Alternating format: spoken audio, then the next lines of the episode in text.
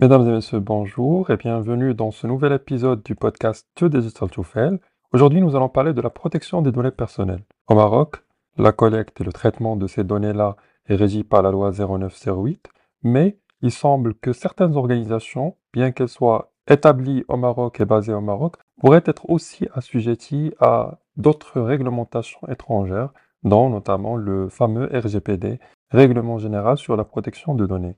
Donc, c'est quoi exactement cette réglementation? Est-ce qu'effectivement elle touche les établissements marocains bien qu'elles soient étrangères Et bien d'autres questions auxquelles nous allons répondre dans cet épisode avec notre référent RGPD, Sharif Moussari. Bonjour Sharif.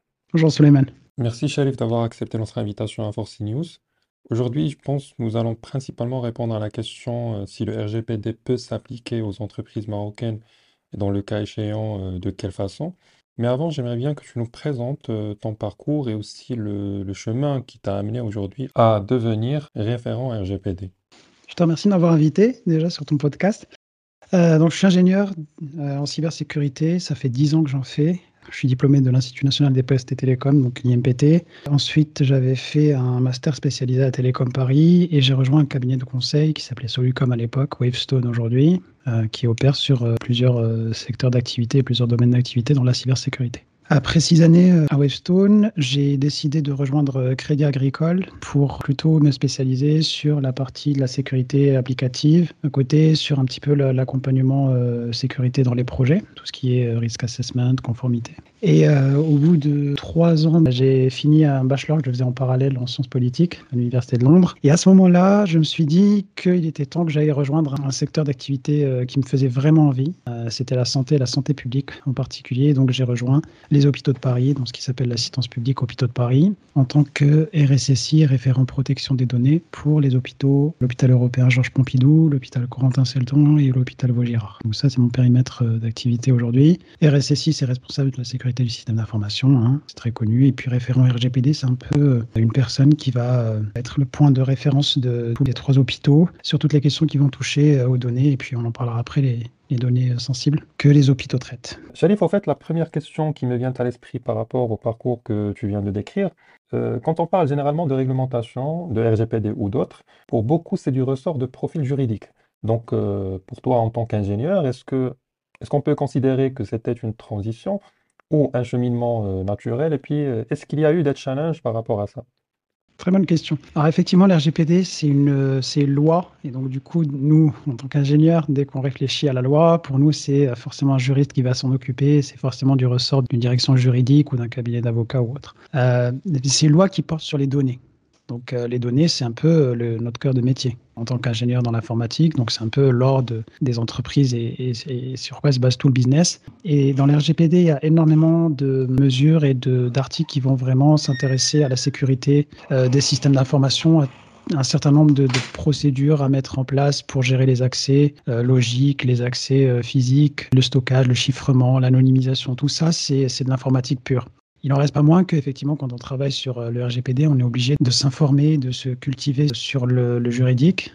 À la PHP, donc là où je travaille, on a une organisation avec une équipe centrale autour de la DPO, la déléguée à la protection des données, qui est composée de juristes et en fait qui nous forme et nous accompagne au quotidien sur les aspects les plus, euh, on va dire les plus pointus, euh, notamment sur les contrats, notamment sur voilà les clauses qu'on peut avoir et sur certains cas qui sont un peu limite, on va dire, et pas forcément qui vont rentrer dans les, grands cas euh, classiques du RGPD. Donc, euh, pour euh, finalement répondre à ta question, oui, le RGPD demande d'avoir plusieurs casquettes. Et soit on est un juriste de base et on va aller se former plutôt sur de l'informatique et sur de la sécurité du système d'information, soit c'est le contraire. Et donc, dans ce cas-là, on va plutôt se compléter avec, avec le juridique.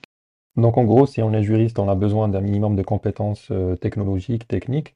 Et si on est ingénieur ou profil technique, on a forcément besoin de connaissances juridiques pour pouvoir traiter ce genre de sujet, c'est ça?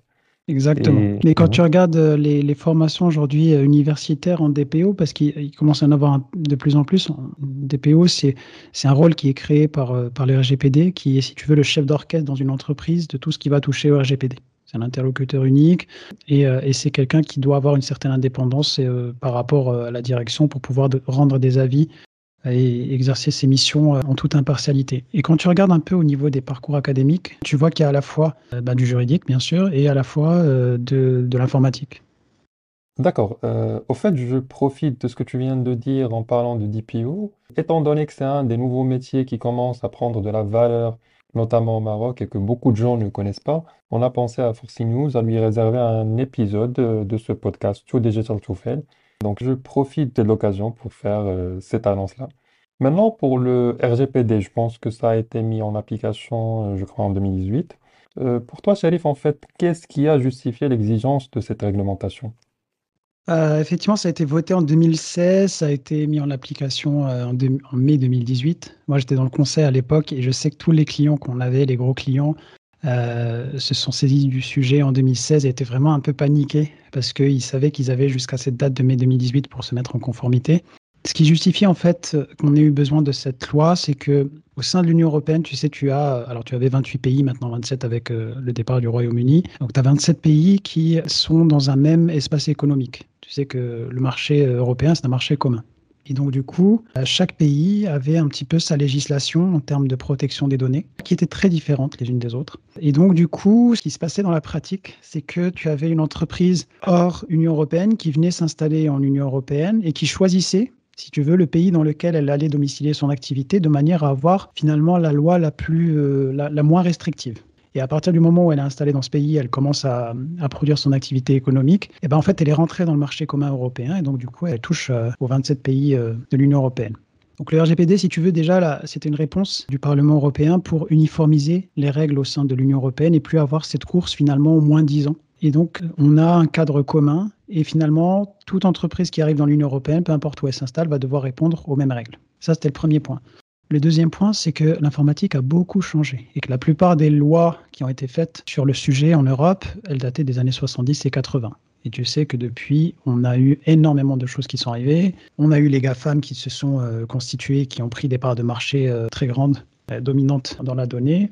On a eu euh, les affaires euh, comme Cambridge Analytica, on a eu le programme d'espionnage américain PRISM, et on a eu plein de révélations en fait sur les pratiques qui étaient faites par certains acteurs sur les données. Et donc du coup, on avait besoin de renforcer le cadre qui avait été imaginé dans les années 70-80, et l'RGPD en fait renforce ce cadre-là. Et enfin, on avait besoin de s'attaquer à ces GAFAM. Alors, c'est pas, ils sont pas nommés tels quels hein, dans les RGPD et c'est pas du tout euh, l'objectif d'aller, d'aller cibler des entreprises. en tout cas, tous les, tous les géants de l'Internet, alors on dit GAFAM, mais tu as, l'équivalent aussi chinois, hein, et c'est pas, pas dirigé que, que, vers les États-Unis. Mais en tout cas, ces géants de l'Internet, en fait, il fallait s'y attaquer parce que tout ce que tu avais avant, c'était des petites amendes. Et donc, du coup, pour ces entreprises-là, ne pas se conformer finalement à une loi comme la loi informatique et liberté ou son équivalent dans un autre pays et payer une amende, bah, c'était plus intéressant.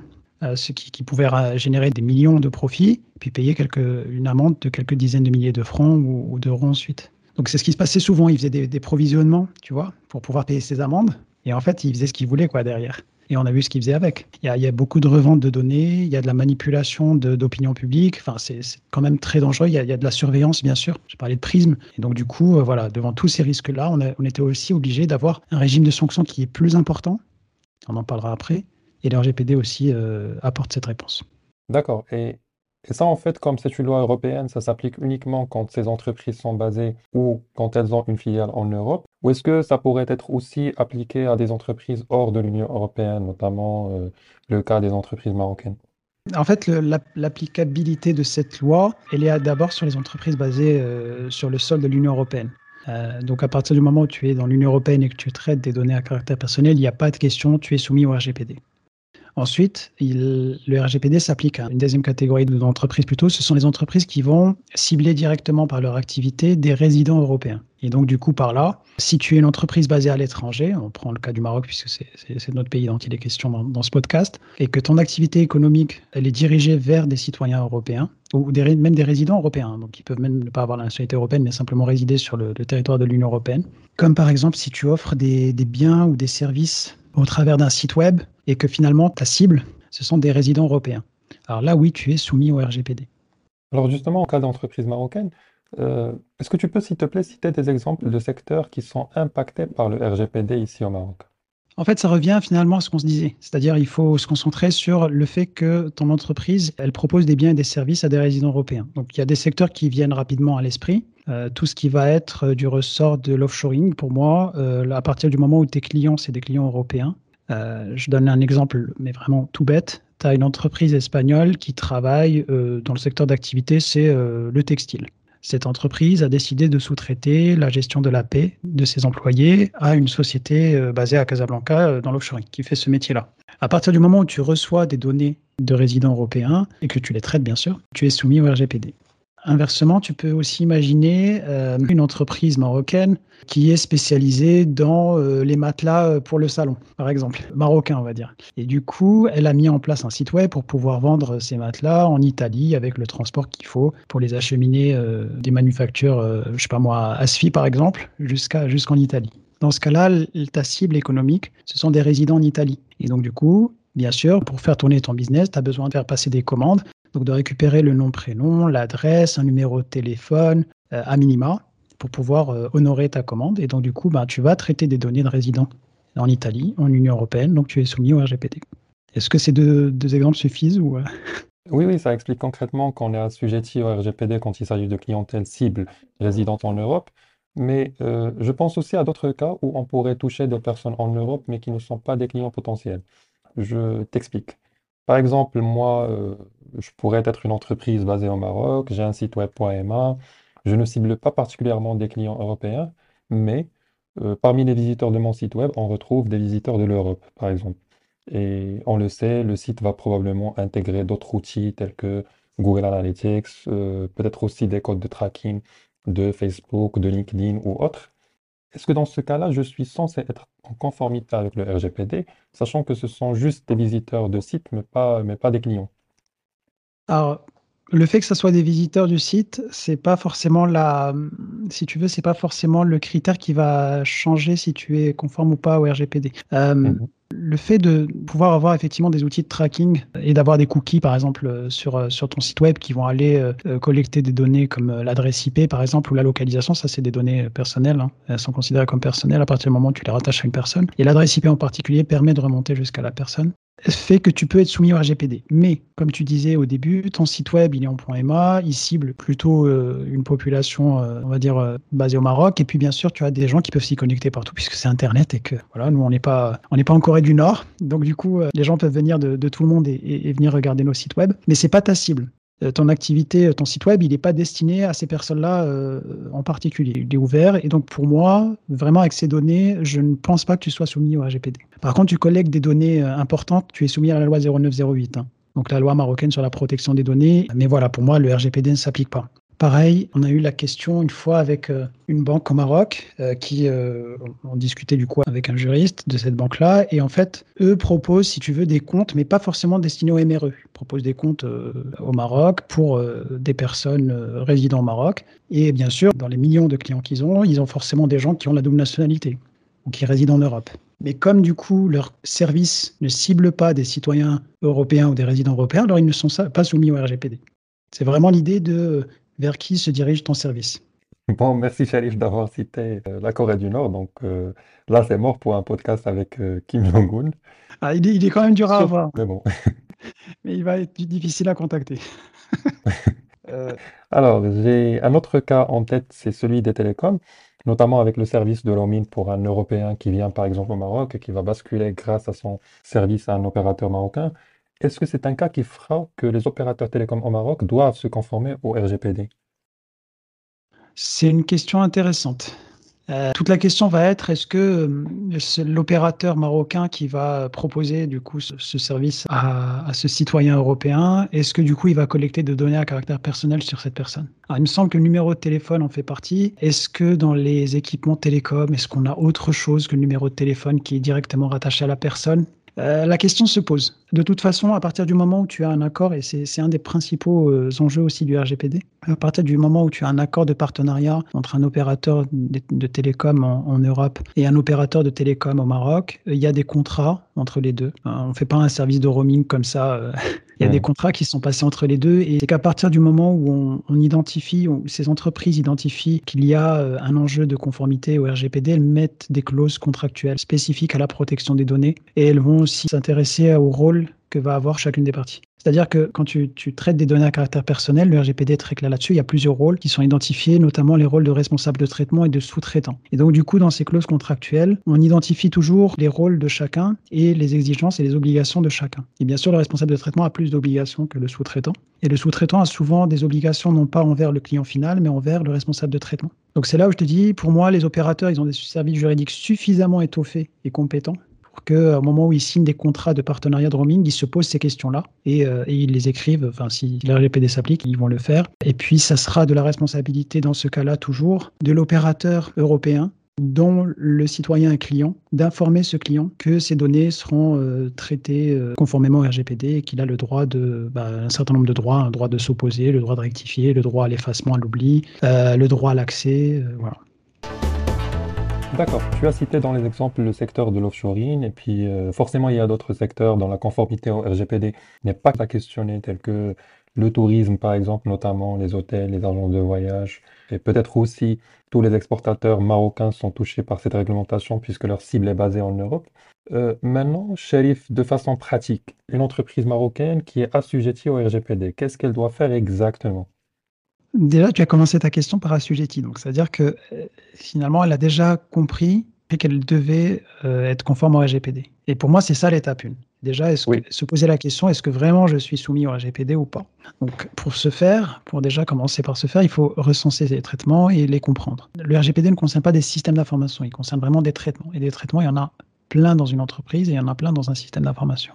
Il faut se renseigner un petit peu sur euh, le type de données, comment elles sont collectées et comme je t'ai dit tout à l'heure, si euh, on reçoit des données euh, d'une entreprise basée en Europe ou si nous, on cible euh, plutôt des résidents européens. Et à partir du moment où on établit qu'effectivement on est, on est soumis au RGPD, on passe à l'étape 2 qui pour moi doit être d'identifier son rôle dans ce traitement, c'est ce que je te disais tout à l'heure. Donc si tu es responsable de traitement, tu sais que tu vas avoir beaucoup plus de travail que si tu es sous-traitant. Inversement, si tu es sous-traitant, il suffit de contacter ton responsable de traitement donc l'entreprise, par exemple, qui t'envoie ses données de gestion de paie, de lui demander en fait de se mettre elle en conformité avec le RGPD et euh, de contractualiser euh, les obligations euh, d'assistance mutuelle, de, mise en place de mesures de sécurité ou autres qu'elle souhaite que tu que tu mettes en place. Si par contre tu es responsable de traitement, là il faut aller un peu plus loin. Donc il faut faire ce qu'on appelle une analyse d'impact sur la protection des données, AIPD, ou Privacy Impact Analysis. Globalement, il faut que tu suives une trame qui est disponible sur tous les, euh, tous les sites de commission nationale des 27 pays de l'Union européenne. Et donc, tu fais ton analyse d'impact, tu vas t'intéresser beaucoup plus euh, à ce traitement, qui est qui l'opère, quelles données sont traitées. Toutes les données personnelles ne sont pas de la même sensibilité. Dans le RGPD, il y a des données, euh, article 9 hein, du RGPD, qui sont particulièrement sensibles. Et donc, du coup, dans le traitement est encore plus encadré que des données qui ne le sont pas. Donc à partir du moment où on fait cette analyse d'impact, bah, en fait, on compare finalement le traitement et l'état actuel du traitement, tout ce qui est autour, avec les obligations du RGPD. Donc ça, ça te montre en général des écarts. Et en fait, à partir du moment où tu as des écarts, là, ça commence à devenir plus un projet informatique. Hein. Tu mets en place un plan de rémédiation euh, avec les points les plus critiques hein, et tu le mènes dans le temps. Donc tu mènes ton plan de rémédiation pour mettre ton traitement en conformité avec, euh, avec le RGPD. Euh, si tu as des, des traitements de données personnelles qui entrent dans le cadre du RGPD, tu es obligé de tenir un registre des traitements et de le documenter. Et euh, je pense que la dernière des choses, c'est, euh, et là j'insiste beaucoup, parce qu'on a du mal avec ça, même en Europe, c'est qu'un traitement, ça vit. Et c'est pas parce que tu l'as mis en conformité aujourd'hui que dans trois ans, il est toujours en conformité. Il y a beaucoup de changements qui peuvent s'opérer. Des fois, tu peux récolter de nouvelles données. Euh, c'est tout bête, hein, mais si tu as un formulaire sur ton site web et que tu rajoutes trois champs dans ce formulaire, bah, peut-être que tu récoltes de nouvelles données à caractère personnel. Et donc, du coup, le traitement, comme tu l'as mis en conformité il y a trois ans, bah, en fait, au final, il a été modifié de façon substantielle. Un autre cas aussi qui peut se passer dans la vie d'un projet, sous les mains, c'est euh, aujourd'hui, je récolte des données sur mon serveur ou, euh, même mon PC hein, et à mon activité à Flory, et c'est ce que j'espère à tous les entrepreneurs marocains. Et euh, là, j'ai suffisamment de clients pour m'intéresser à peut-être les mettre dans un cloud. Et donc ça aussi, c'est une modification substantielle. Et les risques dans un cloud ne sont pas les mêmes que les risques sur un PC. Je dis même pas qu'il y en a un qui est plus risqué que l'autre. Hein. Un PC, ça se vole. Un cloud américain, euh, tu as le Patriot Act et, euh, une autorité judiciaire américaine peut aller regarder dedans. Mmh. Mais euh, ce n'est pas les mêmes risques. Et donc, du coup, à partir du moment où il y a ce genre de, de changement substantiel, tu es obligé de mettre à jour euh, ton traitement et de le documenter. Ok. Et en parlant justement de ce changement-là et de la loi marocaine, en fait, pour la conformité au Maroc, on exige qu'on ait des autorisations pour la collecte de données et son traitement. Donc ça passe via des demandes, des, des notifications qu'on soumet à la CNDP. Est-ce que c'est pareil pour le RGPD? Ça veut dire que si une entreprise trouve qu'elle est assujettie à cette réglementation, est-ce qu'elle doit se mettre en conformité et puis annoncer ça et notifier une instance ou euh, commission particulière? Ou est-ce qu'il faut juste veiller à être en conformité sans annoncer ça à qui que ce soit? C'est une très bonne question. La loi 0908, quand tu la regardes un petit peu et que tu as, un peu travaillé sur le sujet, elle est vraiment, elle, offre un cadre un peu équivalent à ce qui existait en France ou en Espagne euh, avant l'RGPD. Donc euh, en France, c'était la loi informatique et liberté. Et l'idée de ce cadre-là, c'est que normalement, tu as une commission nationale indépendante. Donc, nous, au Maroc, c'est la commission nationale de contrôle de la protection des données à caractère personnel, CNDP dont tu as parlé, qui est en charge de faire appliquer cette loi 0908 et de contrôler son application. Et elle tient un registre national des traitements de données à caractère personnel qui est public. Hein. Si tu vas sur le site de la CNDP, je pense que c'est un des premiers liens sur lequel tu tombes. C'est un immense tableau avec tous les, traitements à caractère personnel qui, ont, qui lui ont été déclarés. Donc la logique, qui est la même qu'on avait euh, en France, je t'ai dit avant 2018 et en Espagne, c'était que en tant qu'entreprise, à partir du moment où tu veux traiter des données à caractère personnel de citoyens marocains, tu fasses une demande à la CNDP, tu lui donnes un certain nombre d'informations et puis elle, elle va regarder si globalement c'est conforme à la loi 0908, elle va vérifier que les points ont été respectés et que tous les articles sont respectés et elle va l'inscrire dans ce registre. Et c'est à partir du moment où c'est inscrit dans ce registre que le traitement il peut être mis en œuvre. Le RGPD, il est venu pour modifier ce fonctionnement. Il change un petit peu la logique puisque maintenant on n'a plus besoin de faire une déclaration à la Commission nationale. Et donc du coup, le RGPD te dit que c'est plus la peine de faire ça. Par contre, il faut que tu tiennes toi dans ton entreprise un registre des traitements peu, qui ressemble un petit peu euh, au registre national, qui va un petit peu plus dans le détail. Et euh, donc c'est l'entreprise qui tient ce registre. C'est à l'entreprise ou à l'organisme public qui met en œuvre ce traitement de s'assurer qu'il est conforme au RGPD. Et à tout moment, sur demande de la Commission nationale, il faut être en mesure de prouver qu'on est conforme. Donc, euh, c'est d'abord euh, montrer euh, l'extrait du registre. Et puis après, bon, bah, la Commission nationale, elle peut aller jusqu'à auditer. Elle a complètement le droit de t'auditer. Hein. Ça fait partie du RGPD, des pouvoirs qui lui sont conférés. Et, et voilà, donc c'est une logique qui est différente. Alors, j'ai posé la question par rapport à ça et par rapport à la loi marocaine, parce qu'une des premières questions que je m'étais posée à l'époque, c'était en relation avec le changement d'ailleurs que tu viens de citer, notamment pour le cas des sous-traitants. Euh, au Maroc comme ailleurs, tu as des entreprises qui font appel à chaque fois à un nouveau sous-traitant. Et là, je me disais que ça allait être lourd qu'à chaque fois, il y a un traitement de données, qu'on se retrouve contraint de déclarer qu'on a un nouveau sous-traitant et forcément vérifier est-ce que le traitement de données qu'il fera est conforme ou pas. Euh, donc c'est pour ça que je me suis posé aussi la question pour le cas du RGPD, savoir si c'est la même chose. Mais euh, je comprends d'après ta réponse que ce n'est pas le cas et qu'il faut quand même euh, se conformer et être prêt à tout moment en cas de contrôle pour démontrer sa conformité. Exactement. Il ne faut pas oublier que dans le RGPD, tu as une notion de sous-traitant et sous-traitant ultérieur, etc.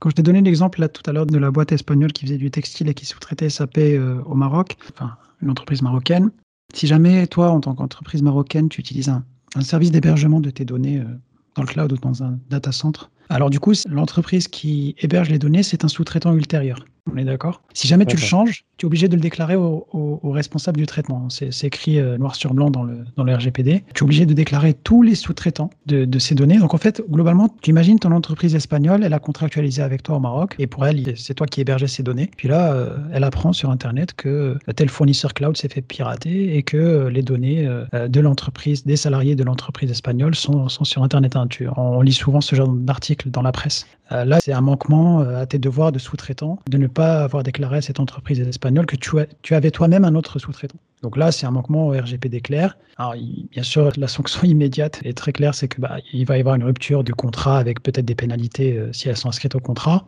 Le pire qui va arriver, c'est surtout une perte de confiance et une perte de business futur. Et ça, c'est un risque euh, qu'on peut courir dans le cas où euh, on n'est pas conforme. Justement, est-ce qu'il y a d'autres risques? Par exemple, je suis un exportateur marocain et je ne suis pas conforme au RGPD. Est-ce qu'il peut arriver qu'une commission nationale d'un pays européen puisse auditer mon entreprise par rapport à cette réglementation? Ça fait deux questions l'une là. Oui, exactement. Euh, dans le RGPD, en fait, toutes les, tous les manquements RGPD sont sanctionnés de la même façon que tu sois une entreprise dans l'Union européenne euh, ou une entreprise extérieure. À partir du moment où tu es soumis au RGPD, tu es soumis aux mêmes règles, peu importe euh, la nationalité de ton entreprise.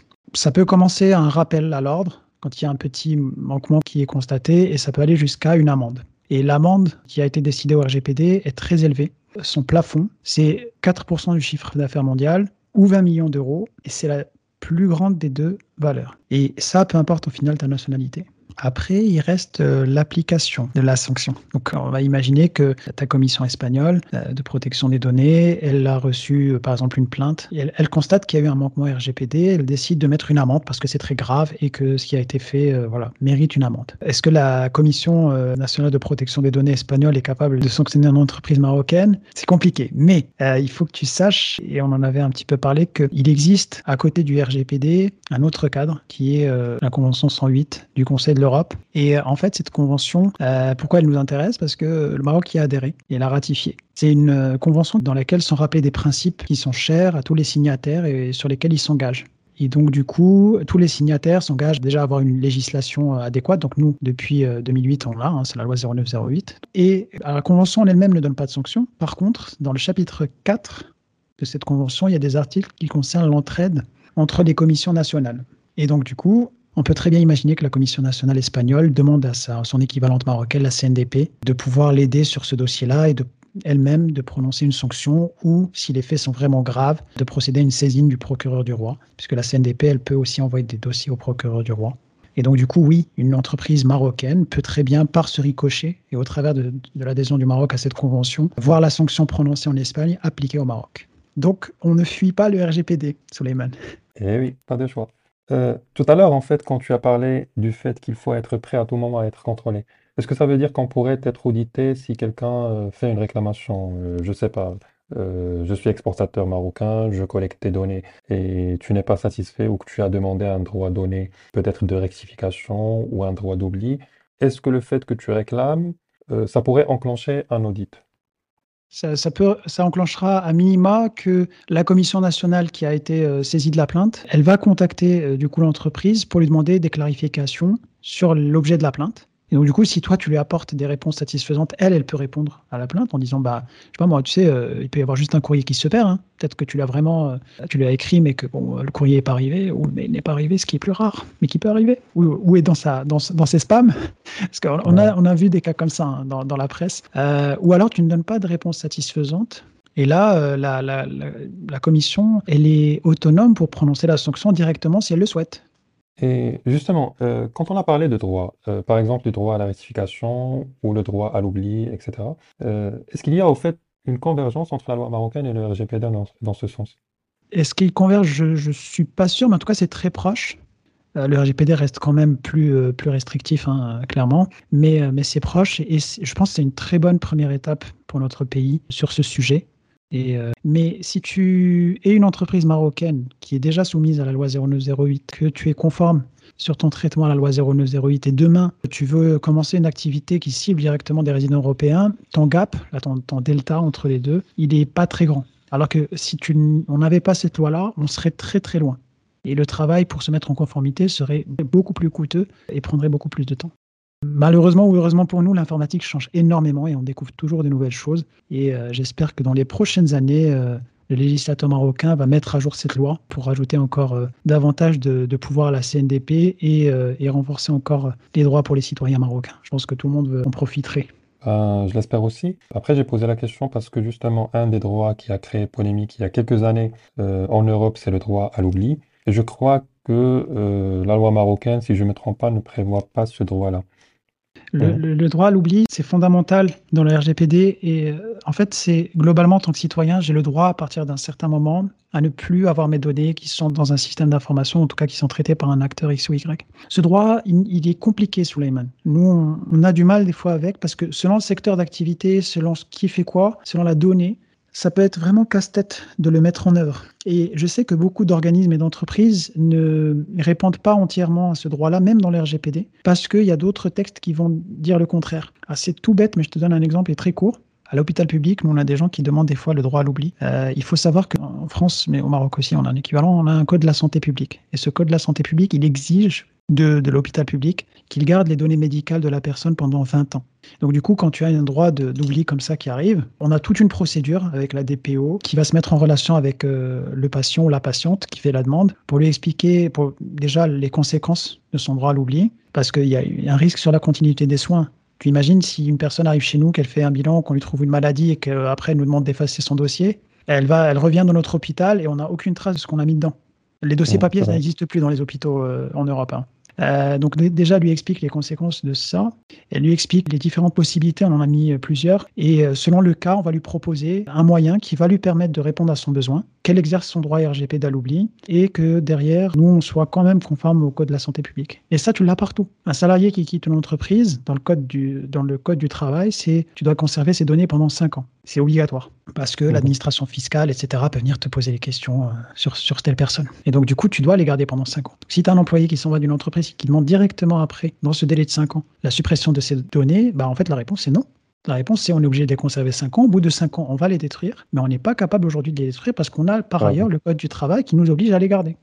Et ça, le RGPD le dit aussi. Il dit qu'il faut faire attention aux autres lois euh, euh, qui peuvent être en contradiction. Et en fait, on essaie toujours de trouver un compromis.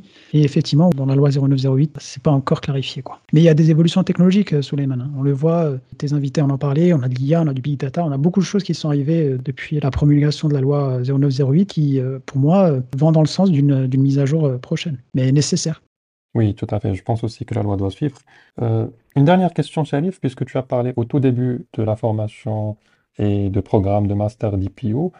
Et aujourd'hui en Maroc, c'est vrai que les formations digitales et informatiques qu'on a ne traitent pas assez des aspects réglementaires. Est-ce que tu penses que c'est devenu une obligation aujourd'hui d'avoir ce genre de, de formation de modules? Et sous quel format? Est-ce qu'à travers des masters spécialisés ou des modules à intégrer dans des formations technologiques et digitales? Euh, qu'est-ce que tu en penses? C'est intéressant. Euh, oui, effectivement, je pense que ça manque aujourd'hui. Euh, moi, je, me souviens qu'on avait un très bon cours à l'IMPT de, droit des télécoms qui m'a toujours servi qui était très intéressant et, qui donnait euh, beaucoup d'infos, euh, alors qui sortait clairement du champ technique. Et je pense que c'est vraiment quelque chose comme ça qu'il faudrait. Il faudrait un ou deux modules qui soient autour de la protection des données. C'est nécessaire. Euh, je pense que ça peut être très intéressant de pas de pas baratiner les gens avec des couches et des couches de droit. Parce que bon, si on parle d'école d'ingénieur ou d'école de commerce, ils n'ont pas fait le droit et il faut respecter aussi leur choix. Mais je pense que moi, je l'aurais fait de façon un peu ludique, c'est-à-dire j'aurais présenté rapidement des principes, comme on l'a fait aujourd'hui. Hein. Pas la peine d'aller dans le détail, on peut, on peut rappeler quelques principes seulement. Et euh, j'aurais fait par use case, tu vois, où on présente des situations diverses et variées et on demande aux étudiants bah, comment ils, auraient traité ce cas s'ils avaient été dans une commission nationale, par exemple, ou s'ils avaient été une entreprise, ou s'ils avaient été euh, le client, tu vois. Et si tu regardes un petit peu, le, je voudrais en parler parce que c'est hyper important, il y a beaucoup de bonnes ressources sur les sites de la CNIL, dont, un MOOC qui est excellent, qui s'appelle l'atelier RGPD. Si tu tapes l'atelier RGPD, il y a un MOOC gratuit. En tout cas, il est très ludique, il est très simple, il prend quelques heures. Donc on peut se baser sur ça comme étant un bon plan finalement de formation initiale. Et après, ce que j'invite les gens à faire, c'est d'aller sur ce qu'ils appellent Data Protection Commissioner, donc c'est la, commission euh, nationale irlandaise. Et là, tu as use cases, qui sont des situations qui se sont vraiment passées et euh, dont la DPC, la DPC euh, irlandaise, a eu connaissance. Et ils te montrent en fait pas à pas ce qui s'est passé. Et c'est pas très grand, hein. ça fait quelques, quelques paragraphes par use case. Il y en a 50 dans plein de secteurs, plein de situations différentes. Et c'est comme ça que j'aurais fait un cours, moi. Ah, c'est top. Euh, je te remercie déjà d'avoir partagé avec nos auditeurs euh, ces ressources, notamment le MOOC RGPD. Et je profite aussi pour dire que la CNDP, il y a un an, euh, avait aussi lancé des petites capsules de conseils sur des sujets de protection de données qui sont disponibles sur YouTube. par exemple, sur les données bancaires, l'utilisation des caméras de vidéosurveillance, etc. Ce sont quelques vidéos, certes, mais je pense que c'était déjà un bon début. j'espère, j'espère vraiment qu'ils vont continuer sur ce chemin-là. Euh, aussi, parce, qu'on a euh, vraiment besoin de conscientisation. La CNDP fait un très très bon travail par rapport aux ressources dont elle dispose et le cadre législatif euh, qui, lui est tracé. C'est une très bonne source d'information. J'espère aussi qu'elle aura plus de moyens à l'avenir pour faire des choses encore plus, tu vois, aller vers d'autres publics, essayer de faire des choses encore plus intéressantes. Mais c'est un bon point de départ le site de la CNDP, ouais. Oui, tout à fait. En tout cas, on leur souhaite plus de moyens et, forcément plus de pouvoir aussi parce parce qu'on en a besoin. Euh, je te remercie énormément, Sharif, pour ce partage. Je pense que ça donne une idée claire sur la protection des données et sur le cas du RGPD appliqué au Maroc. Je te remercie encore une fois et je remercie toutes les auditrices et les auditeurs qui auraient écouté ce podcast jusqu'à la fin en leur donnant un autre rendez-vous prochainement avec un autre invité, peut-être pour un autre sujet, mais toujours autour du digital. Merci encore une fois. Merci, Delmert.